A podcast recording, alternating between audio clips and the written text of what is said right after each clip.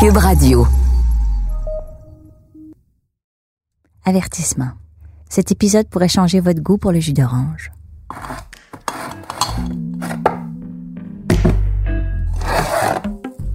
Bienvenue à Garde-Manger, un balado sur l'histoire cachée des aliments. Yo! Hello, hello. T'es là? Hello, Joanne, comment ça va? Je m'appelle Anne-Sophie Carpentier et aujourd'hui, je vous amène dans le frigo de Joanne, une bonne amie de ma mère. Mais je trouve ça drôle que tu m'appelles parce que j'avais fait l'éloge du jus d'orange à ta mère il n'y a pas longtemps. ça doit être pour ça qu'elle euh, elle t'a donné, elle t'a donné mon nom. Dire qu'elle aime le jus d'orange est un euphémisme. Dans ma famille, on buvait toujours, on buvait du jus d'orange quand j'étais petite. Mais tu sais, c'était du jus d'orange congelé, là. On mettait deux boîtes d'eau dedans, puis on faisait du jus d'orange. Moi, je- dans ma vie, je me rappelle pas ne pas avoir bu de jus d'orange. Ça me désaltère, ça me, ça me rend de bonne humeur. euh, Il y a des gens pour qui c'est un café, il y a des gens pour qui ça va être un verre d'eau, mais moi, c'est le jus d'orange, puis si je l'ai pas, je suis méchante. Ah oui.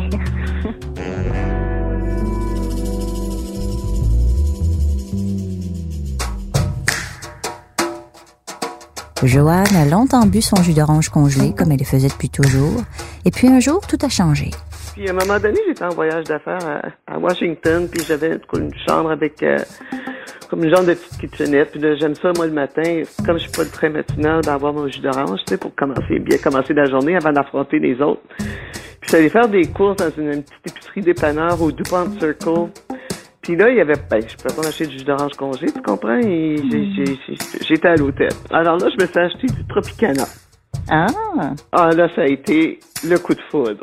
Ben là, puis qu'est-ce qu'il y avait de si différent de Tropicana? Ah, Raconte-moi. écoutez, c'était vraiment, en termes de goût, là, c'était vraiment euh, supérieur. Elle a trouvé ça délicieux. Et à ce moment-là, il n'y avait plus de retour en arrière possible pour elle.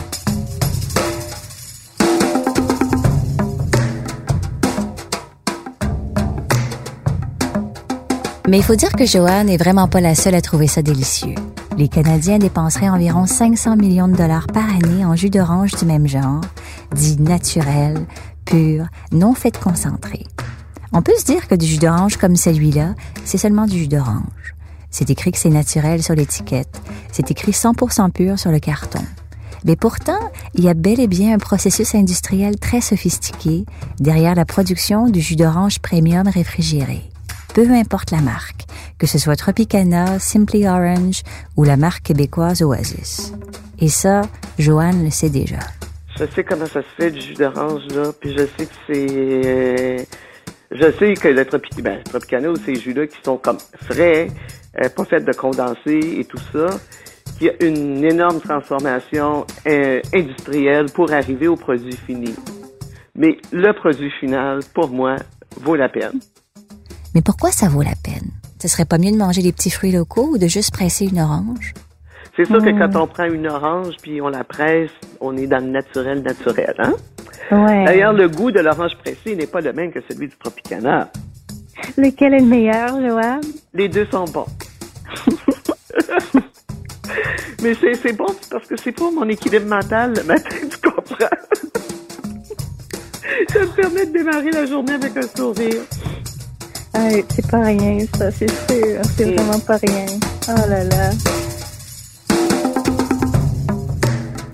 Comment est-ce que le jus d'orange s'est taillé une place incontournable dans le rituel du matin de Joanne, mais aussi de millions d'autres consommateurs?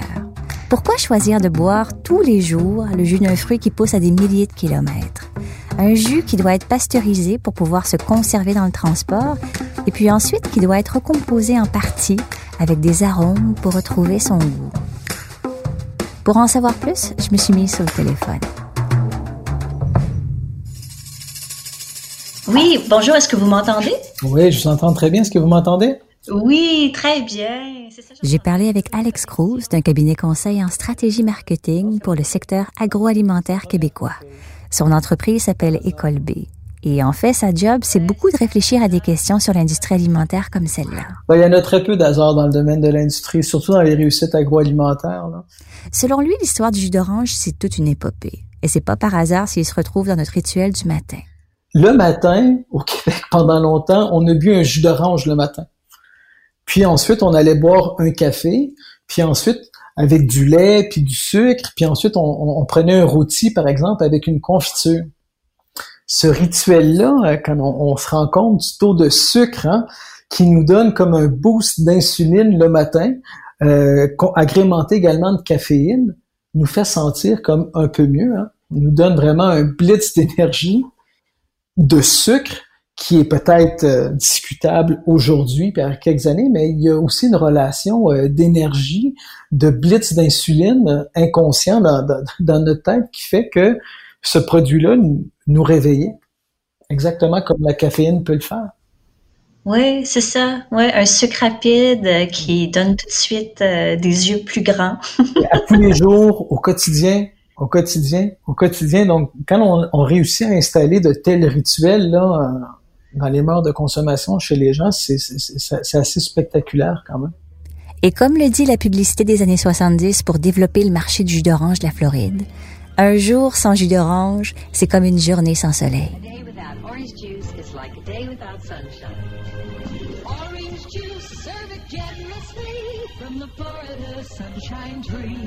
En gros, on peut dire que le jus d'orange, c'est le rêve américain et son orange, le soleil de la Floride.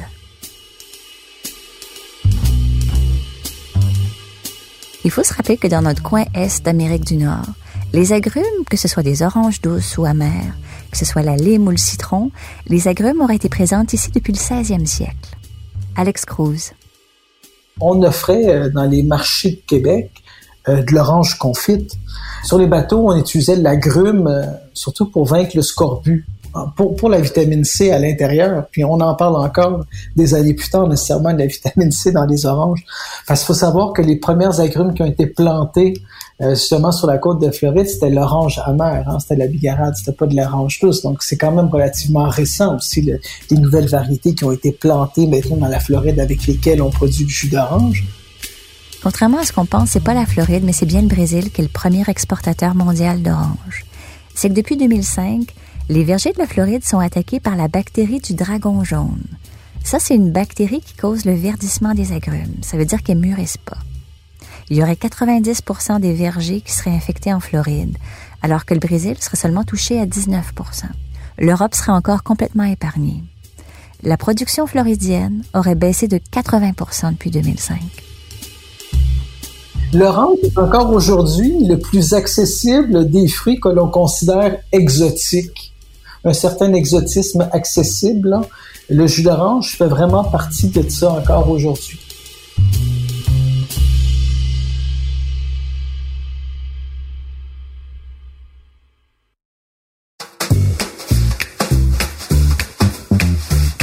Mais comment le jus d'orange a réussi à intégrer le rituel du petit déjeuner? Parce qu'il y en a plein d'autres sortes de fruits, là, on s'entend. Ce qu'Alex Cruz m'a expliqué, c'est que le jus d'orange a été conçu avec l'idée d'en faire un produit idéal, répondant en tout point aux attentes de la grande distribution. Première évolution, c'est littéralement c'est de pasteuriser le jus. Donc, je presse le jus, il pourrait être en mesure de le conserver un peu plus longtemps, donc je le pasteurise. Si le produit voyage, on parle surtout de canne de jus d'orange qui est pasteurisé, mis en conserve. Dès les années 1930, les agriculteurs de la Floride et de la Californie, ils exportent déjà leur jus d'orange sous différentes formes, sous forme congelée et aussi en canne, dans les régions qui sont éloignées, par exemple le Midwest américain. Sauf que le jus d'orange perdait son goût pour des raisons qui demeuraient vraiment mystérieuses pour les chimistes de l'époque. Les huiles essentielles de l'orange se dégradaient et on rapporte que le jus pouvait goûter quelque chose comme un fruit cuit ou même la térébenthine on s'est bien rendu compte, par exemple, que la pasteurisation du jus d'orange en tant que tel ben, nous faisait perdre énormément d'éléments volatiles, puis le goût n'était peut-être pas nécessairement au rendez-vous. Euh, donc ensuite, c'est pour ça qu'on a voulu réduire finalement le, point d'ébullition. Donc finalement, on s'est dit, ben, le concentré, c'est génial parce que ça nous a fait également économiser euh, en transport. Hein. On parle de stratégie d'affaires, on parle vraiment pas de consommateurs c'est que vers la fin des années 1930, pour assurer un apport en vitamine C à ses soldats, l'armée américaine lance un concours pour stimuler le développement d'un jus qui aurait bon goût et qui pourrait être envoyé aux troupes. Le jus concentré congelé est introduit pour la première fois en 1946 sur le marché national américain. La compagnie qui le produisait, Vacuum Food Corporation, changera rapidement son nom pour Minute Maid. Le jus concentré congelé était présenté comme ayant meilleur goût que le jus en canne, ce qui n'était pas difficile à battre, et comme tellement plus rapide et pratique que le jus d'orange fraîchement pressé à la maison. Orange juice that's fresh and fine, Minute Maid. Freshly frozen, bright sunshine, Minute Maid. Finest flavor from the tree, and so full of vitamin C. It's convenient as can be, mm, Minute Maid. Malgré ce qu'on peut penser, ça a pris un petit bout de temps avant de décoller. Faudra attendre 1949, l'année où la compagnie demande au très célèbre chanteur Bing Crosby de chanter les louanges du jus d'orange, cinq jours par semaine à la radio, puis ensuite à la télévision dans ses émissions quotidiennes. Il accepte contre des sommes très importantes d'argent et des parts dans la compagnie. La relation publicitaire de 30 ans entre Bing Crosby et Minute Maid ça a véritablement fait exploser les ventes de jus d'orange aux États-Unis. Et puis enfin, il y a le jus non fait concentré, dit frais entre guillemets, le jus premium. Ça, c'est arrivé dans les années 80. Le jus d'orange commençait à perdre son aura santé. On parlait déjà de son taux de sucre très élevé, de ses vitamines C ajoutées suite à la pasteurisation. Et à son arrivée, le jus d'orange non fait concentré a été présenté comme une option plus saine, plus santé, plus naturelle. Ça, on y reviendra. Et encore aujourd'hui, ce serait la marque Tropicana qui dicte les règles du jeu. Comment c'est arrivé ça? Racontez-nous un peu. À partir de 1980, lorsqu'on innove avec le transport, où finalement, sur plus de 2000 km, on a un train qui est entièrement dédié à une entreprise qui transporte du jus fraîchement pressé, légèrement pasteurisé ou très peu altéré à travers des wagons citernes sur 2000 km jusqu'à l'État du New Jersey pour commencer à fournir euh, finalement le New Jersey et l'État de New York qui est juste à côté avec du jus réfrigéré. Et par la suite, une fois que c'est arrivé à New Jersey, on a développé un système de distribution qui permettait d'acheminer, somme toute rapidement, euh, les Grands Lacs, puis après ça s'est monté à travers l'Ontario, puis après ça s'est monté à travers le Québec où on a commencé à avoir du jus non fait concentré. En résumé, Alex Cruz explique que les compagnies de jus d'orange se sont alliées avec les mêmes canaux de distribution que le lait pour approvisionner les supermarchés, les restaurants, et on a décidé de placer le jus d'orange à côté du lait dans les supermarchés, parce qu'ils ont le même type d'emballage. Ça permet de provoquer volontairement une association, selon lui. Et d'où aussi, quand on le regarde, on appelle ça des géants de mémoire. Finalement, c'est qu'on associe un symbole, un format, un emballage, un logo, peu importe, à, un géant qui nous rappelle quelque chose. Mais regardez, une pinte de lait et prenez la pinte de jus d'orange Tropicana. Le lien au déjeuner à mettre sur la table, dans la même place du frigidaire, simplification. Et c'est un peu le génie derrière ce type de marketing-là qui a été mis de l'avant. Qu'est-ce qui me permet de créer des ventes plus facilement? Puis, ouais, dans quel contexte est-ce que mon produit est le plus susceptible d'exploser dans les ventes? Et c'était là.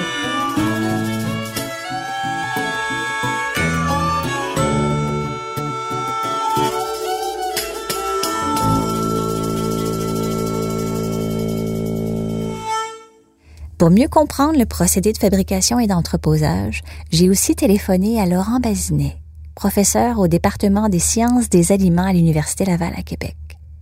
Il enseigne principalement le génie des procédés de transformation des aliments, entre autres celui des jus de fruits pour qu'on puisse l'envoyer au consommateur, faut faut qu'il soit pasteurisé, faut qu'il ait subi un traitement parce que sinon c'est impossible. Un jus, si vous prenez votre, orange fraîche, vous la coupez en deux, vous la pressez, euh, votre jus en tant que tel, lui, va se garder euh, quelques heures, je veux dire, euh, qui va être bon peut-être un jour ou peut-être gros max deux jours au frigo à 4 degrés, mais ensuite vous allez avoir des transformations chimiques à l'intérieur du naturel, hein, je parle. C'est tout ce qui est, par exemple, les enzymes qui sont présentes dans le jus, bon, bah, elles vont commencer à dégrader certains composés, mmh. ce qui fait que si vraiment vous voulez le conserver, il faut euh, faire un traitement, comme je disais, de, pasteurisation. C'est le minimum à faire. Euh, c'est vraiment la transformation minimale. Euh, pour que ça puisse arriver au consommateur. oui, on n'a pas le choix. On n'a pas le choix parce que sinon euh, le temps déjà de transport et autres, plus le mettre euh, dans le commerce et qu'il soit acheté, euh, ça serait, ça c'est déjà des laps de temps de peut-être 4-5 jours. Donc, du jus qui est juste pressé, il serait pas tout à fait correct. Retraçons le chemin parcouru par le jus d'orange. Les oranges sont pressées au Brésil ou en Floride, pasteurisées, entreposées, transportées en train ou en camion-citerne, entreposées au Québec en attendant d'être mis en bouteille. Mais à ce moment-là, le jus a perdu ses vitamines et beaucoup de ses arômes. Ça peut faire quelques mois jusqu'à une année qu'il a été pressé. Alex Cruz. C'est sûr que ces procédés-là entraînent une perte volatile des essences du goût en tant que tel. Donc, on permet dans l'industrie de dire, je peux le pasteuriser pour la notion du transport, tout en me permettant de pouvoir euh, finalement modifier le goût qui a été altéré, du moins de le reconstruire à ce qu'on dit un état initial. Donc c'est sûr que le produit est dénaturé là. Et c'est pour ça, par exemple, qu'on vient rajouter des produits comme du butyanoate d'éthyle, qui est une essence d'orange. Est-ce que cette essence-là, elle est mauvaise en tant que telle? Je suis pas prête à dire ça. Cependant, on l'utilise beaucoup en confiserie, euh, puis on l'utilise ailleurs, puis c'est même bien vu. Et c'est sûr que les quantités, ça c'est discutable. Est-ce qu'on peut appeler ce produit-là naturel? Selon mes principes, non. Mais selon la loi au Canada, on le permet. Laurent Bazinet, professeur en sciences des aliments. Normalement, nous, au, Québec, euh, on a des législations sont très claires. Euh, c'est le loi et règlement sur les aliments et drogues euh, du Canada. Là, tout est marqué au niveau de la composition d'un jus, du type de jus, ce qui doit contenir. Euh, la législation est, est très très précise là-dessus, là par exemple. Ouais. En fait, ce que Laurent Bazinet explique, c'est que les définitions du terme naturel sont vraiment différentes aux yeux de la loi que la définition que se fait le consommateur dans sa tête. Vous prenez le fruit, vous le pressez. Point final.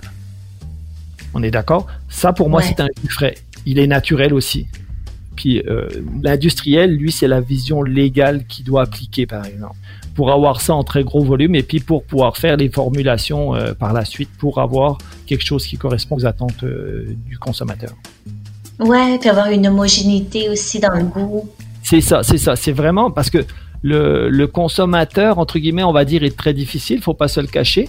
Hmm. Euh, puis quand il a un produit qu'il aime, il aime retrouver exactement la même saveur au, cours de l'année et d'une année à l'autre. Ce qui, euh, théoriquement, si on veut bien, est impossible. Ouais. Parce que la composition d'un jus va changer, d'un, par exemple, d'un même type d'orange, ça va changer d'une année à l'autre, puis en fonction du niveau de maturité des oranges.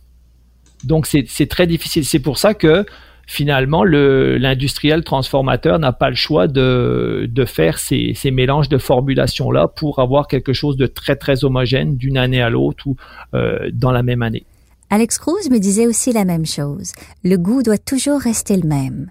Et c'est ça, selon lui, le plus grand défi des industriels du jus d'orange. C'est de préserver le même goût à travers les années, à travers les changements climatiques, à travers tout. Donc, c'est un pari avec le diable, finalement. Un pari avec le diable? Complètement. On est dans une période de changement climatique où on le sait qu'on a besoin de plus en plus de diversité. La consommation locale prend de plus en plus de place aussi. Pourquoi est-ce qu'essentiellement au Québec, tant d'années plus tard, on boit un jus d'orange qui vient de si loin, mais d'une manière quotidienne, comme si ce produit-là faisait partie intégrante d'un réfrigérateur qu'on achète.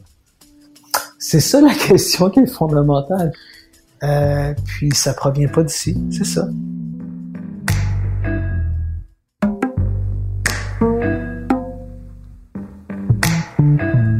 Il y a bien sûr plusieurs tendances qui ont fait leur apparition dans les dernières années.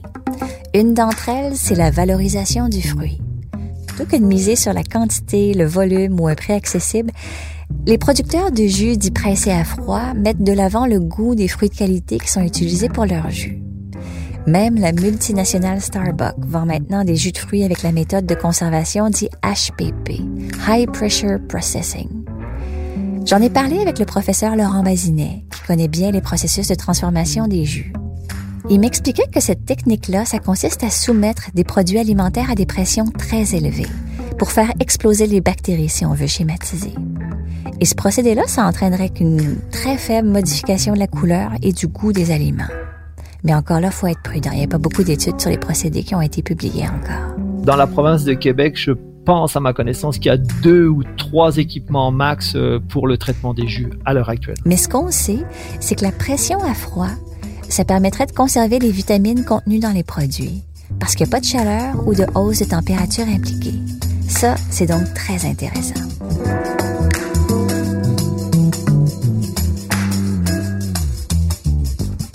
Faire une dégustation de différentes marques de jus d'orange non faites concentré et se demander lequel goûte le plus naturel selon vos critères bien personnels. C'est peut-être ce que vous aurez en tête dimanche matin. Ou bien encore, peut-être que vous penserez acheter du jus de pomme local ou un jus pressé à froid pour encourager nos entrepreneurs locaux la prochaine fois que vous ferez les courses. Ou bien encore, peut-être que vous laisserez tomber le jus d'orange, les jus de fruits, et que vous changerez votre rituel du matin en vous mettant en quête de trouver les meilleurs fruits possibles.